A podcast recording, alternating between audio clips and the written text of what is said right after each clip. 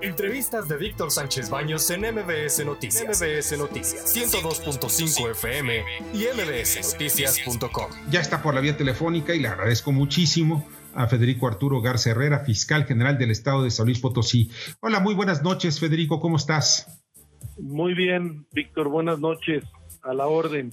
Pues sí, fíjate que a mí me llamó mucho la atención este secuestro porque pues no entiendo el, objeto o, por qué secuestrar a tantas personas y en forma multitudinaria, ¿no? ¿Quiénes fueron? Así es.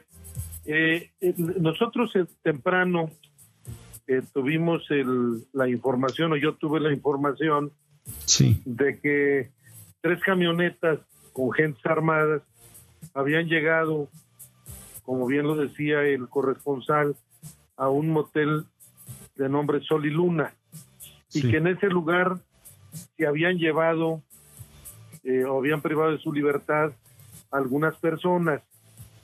Después obtuvimos información de que había unas personas que estaban en ropa interior afuera de una tienda eh, y que de un Oxxo y que ahí este se encontraba un número regular de personas. Inmediatamente se trasladó la policía de investigación y localizamos nosotros a 16 personas ahí. Inmediatamente se les dio la, atención, se les llevó a las oficinas de la fiscalía en, eh, en el municipio de Matehuala y eh, ahí se les dio pues contención, apoyo, eh, pues todas las necesidades que tenían y tratamos de obtener alguna información de ellos. Estaban totalmente reacios porque los habían amenazado y era un número de 16 personas, dentro de los cuales se encontraban dos personas que eran empleados del hotel. Quisimos obtener mayor información, lo único que nos dijeron es que había otras aproximadamente 20 personas que habían sido también privadas de su libertad y que no tenían en el momento mayor información porque el libro en donde se encontraba eh, el registro de las personas que se habían hospedado se lo habían llevado quienes habían perpetrado los hechos.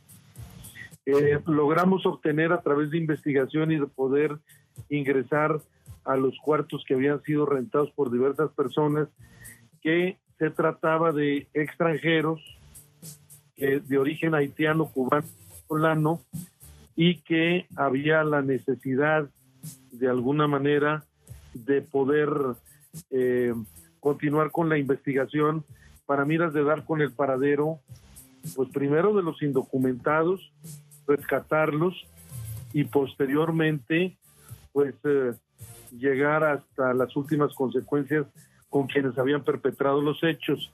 Labores de investigación conjunta con Guardia Nacional los hicieron realizar determinado operativo que trajo consigo que en una comunidad, eh, eh, Cerrito Blanco, que eh, conduce hacia el municipio de Arroyo, ahí ya es el municipio de, es municipio de, Nuevo León, y ahí logramos nosotros la, la localización de las de 22, 23 personas de origen eh, haitiano, cubano y venezolano. Les proporcionamos pues, la atención inmediata. Había entre ellos tres menores de edad, una mujer embarazada. Inmediatamente se le dio, ¿sí me escuchan, perdón?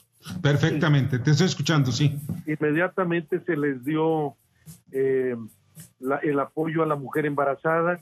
Hablamos a Cruz Roja, paramédicos llegaron y yo ordené que todas estas personas se trasladaran directamente acá a la ciudad capital para darles todo el apoyo, toda la contención, darles apoyo psicológico, psiquiátrico si es necesario, todo el apoyo médico y de alguna forma pues dar también la atención a través de el Instituto de Migración y por lo que hace al DIF eh, por los menores y los mayores que requieran mayor atención, pues se les brindará todo el apoyo. Claro, Federico, ¿con qué objetivo los, los, los, los secuestraron o los retuvieron? no sabemos ahorita, andamos en búsqueda de quienes perpetraron los hechos y por otro lado, bueno, empezamos ya eh, los interrogatorios directamente a, estas personas.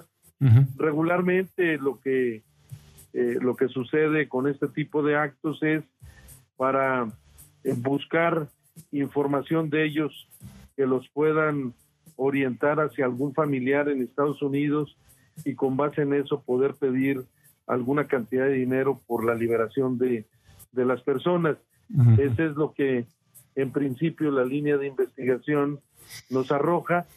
Nosotros vamos a, pues, a verificar y sacar mayor información de la declaración que tengamos de estas, eh, de estas personas extranjeras.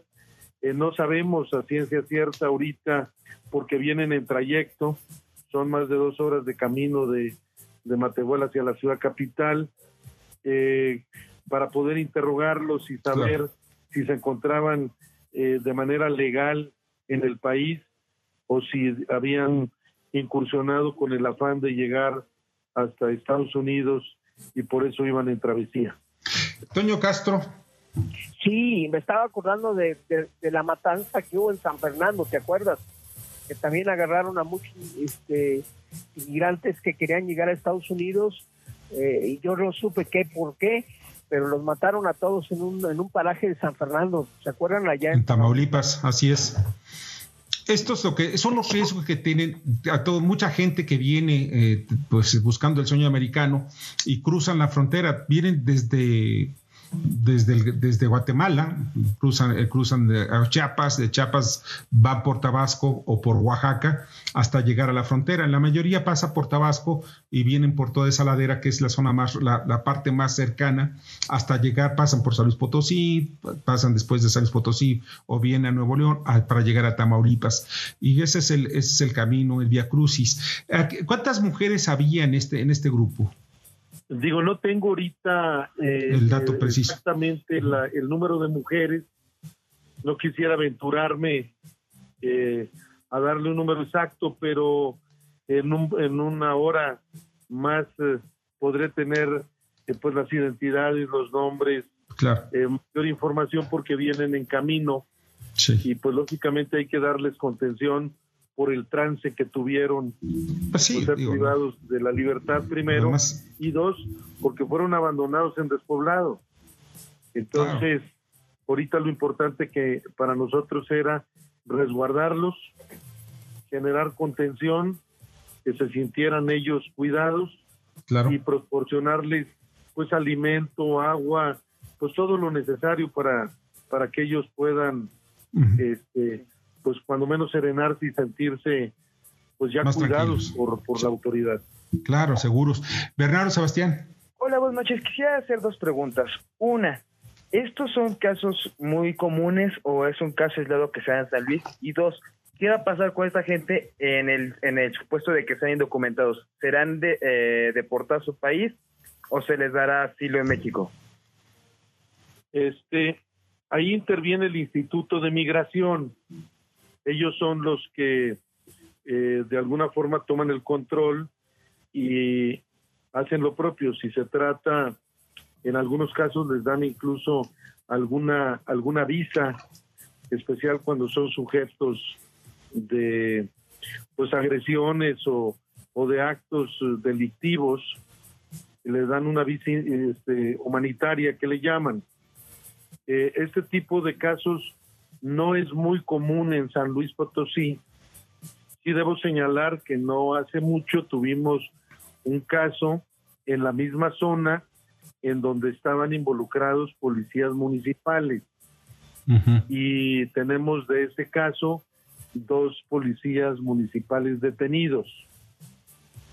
Entonces, eh, digo, no es algo que se dé recurrentemente, pero aquí sí tenemos ya dos casos seguidos en esa zona. Pues Federico, te agradezco de verdad muchísimo que nos hayas acompañado esta noche y pues vamos a seguir pendientes porque son casos que, que mira, este, pues indignan, ¿no? Porque pedimos trato justo a nuestros migrantes que se van a Estados Unidos y pues tratamos muy mal a quienes están pasando por nuestras fronteras. Muchas gracias, Federico. Pasa excelente noche. No, igualmente, Víctor, muchas, muchas gracias. Igual a Antonio y a Bernardo. buenas noches. a sus órdenes. Igualmente. sabes que, que, vives en el lugar donde no pasó Dios, se quedó. Pues. es porque eh, Toño Castro es, eh, de, es Potosí, ¿no? Es de San Luis Potosí. ¿Es de dónde, de dónde eres, Toño? De Río Verde.